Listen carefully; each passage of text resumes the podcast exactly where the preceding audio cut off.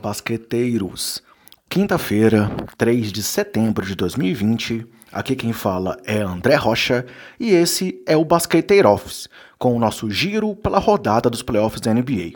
E hoje falaremos do jogo 2 da série entre Bucks e Raptors e do jogo 7 entre Rockets e Thunder, com o Miami fazendo 2 a 0 em um final de jogo repleto de polêmicas de arbitragem e o Rockets se classificando para encarar o Lakers, também com revisões de lances cruciais no final. Para começar o dia, tivemos o Miami Heat vencendo o Milwaukee Bucks, mais uma vez, pelo placar de 116 a 114, com dois lances polêmicos de arbitragem no final. Primeiro, quando o Heat estava com uma vantagem de 3 pontos a 4.3 segundos do final, Chris Middleton parte para um arremesso diante de Goran Dragic, e os árbitros marcam falta do esloveno, dizendo que ele atrapalhou a queda do aula do Bucks. Muita gente defende que ele estava parado na verdade, enquanto algumas pessoas alegam que realmente houve um movimento por parte de Dragic. De qualquer forma, Middleton convenceu os três lances livres e empatou o placar. Bola do Hit e ela vai para Jimmy Butler, que parte para a zona morta e tenta um arremesso marcado por Wesley Matthews e Giannis Antetokounmpo. A bola não cai, o cronômetro zera, mas a arbitragem acaba marcando falta do grego em Butler, que converte os dois lances livres com o cronômetro já zerado. Para muitos, foi uma bela de uma compensada da juizada. Falando sobre como os times chegaram até esse momento, o Heat abriu 9 pontos de frente já no primeiro quarto, chegou a liderar por 13, mas o Bucks sempre lutava para se manter vivo. Foi uma grande partida coletiva dos comandados de Eric Spoelstra, com sete jogadores pontuando em dígitos duplos pela primeira vez na história da franquia em um jogo de playoffs. Destaque para Goran Dragic com 23 pontos e 4 de 8 nas bolas de 3, para Tyler Hero com 17 pontos, para Jay Crowder com 16 pontos e para Ban Adebayo com 15 pontos e 9 rebotes. E apesar de decisivo, Butler não repetiu a partida 1, marcando apenas 13 pontos e acertando 3 em 8 no geral e 0 de 2 nas bolas de 3. Falando um pouco mais sobre Dragic, ele tem médias até aqui nesses playoffs de 23,5 pontos, 4,8 rebotes, 4,8 assistências, 49,1% nos arremessos e 42,9% nas bolas de 3.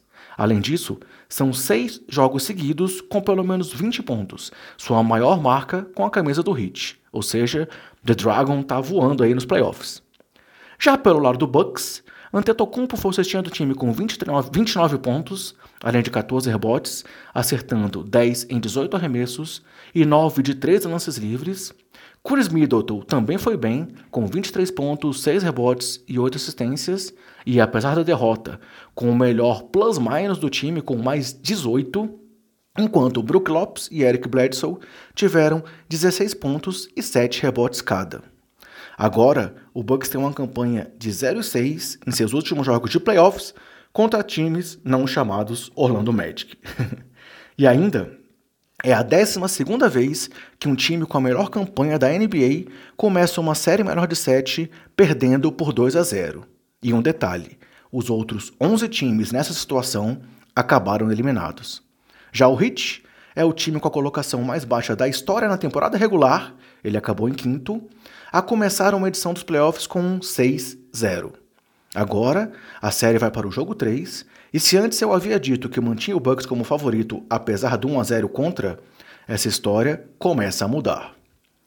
E no segundo jogo da noite, duelo equilibrado entre Rockets e Thunder, com a tensão que um jogo 7 pede. Foi uma noite de uma partida surpreendente do calouro Luguentz Dort, de triplo-duplo de Chris Paul, de 20 pontos de Russell Westbrook contra seu time e de uma péssima atuação ofensiva de James Harden.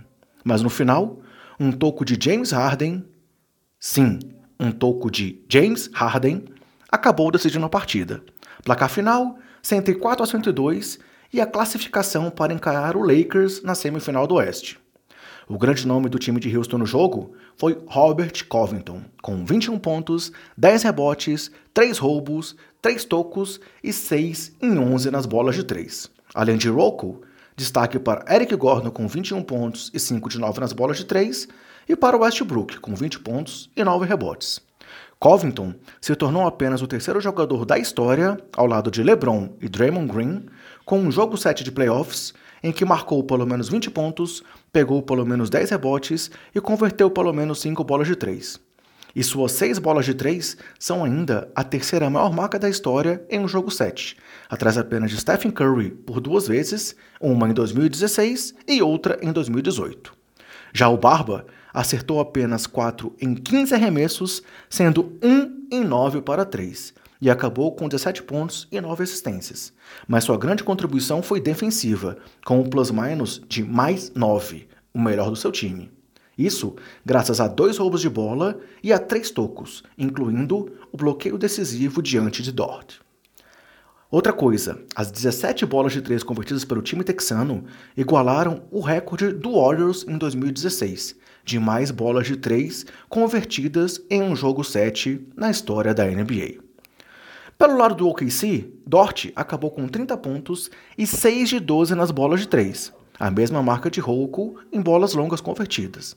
Além disso, Shai Gilgas Alexander teve 19 pontos e 3 de 4 nas bolas de 3, e Chris Paul teve um triplo-duplo, com 19 pontos, 11 rebotes e 12 assistências, se tornando o jogador mais velho da história com um triplo-duplo em um jogo 7.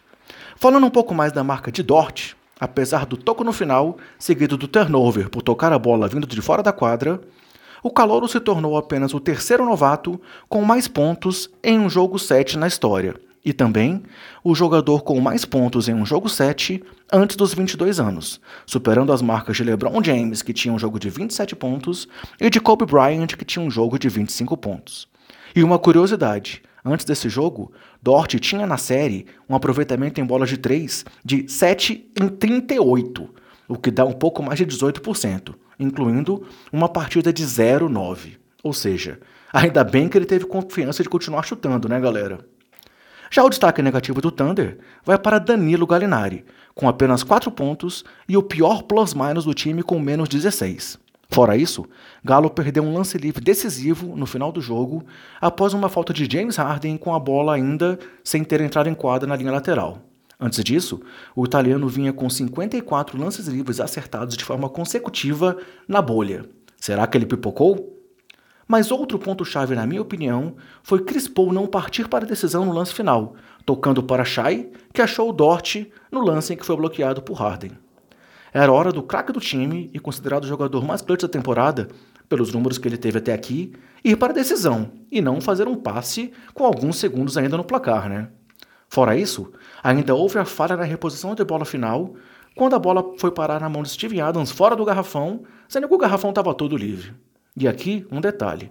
Russell Westbrook disse que reconheceu a jogada desenhada por Billy Donovan.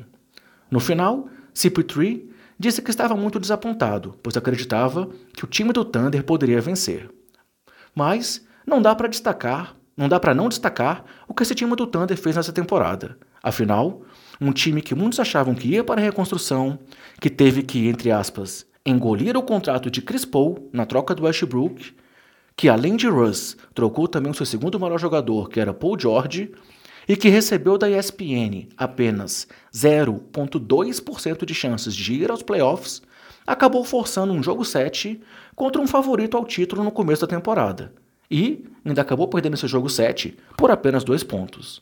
Ou seja, o futuro é promissor em Oklahoma. Afinal, tem jovens nomes, jovens nomes promissores, como Shai Gilgos Alexander, Dort e Darius Basley, e ainda tem 15 escolhas de primeira rodada nos próximos 7 drafts. Palmas para o GM Sam Presti. E hoje, galera, os playoffs seguem com o jogo 3 entre Raptors e Celtics e o jogo 1 entre Clippers e Nuggets, com rodada dupla no Sport TV. Ah, e a notícia quente e surpreendente do dia é a contratação de Steve Nash como novo técnico do Brooklyn Nets. Nash assinou um contrato de 4 anos e tem uma grande chance por treinar KD e Kyrie Irving. Ou será que é uma bomba para a dificuldade de relacionamento demonstrada por ambos os craques em suas carreiras? Isso só o tempo dirá.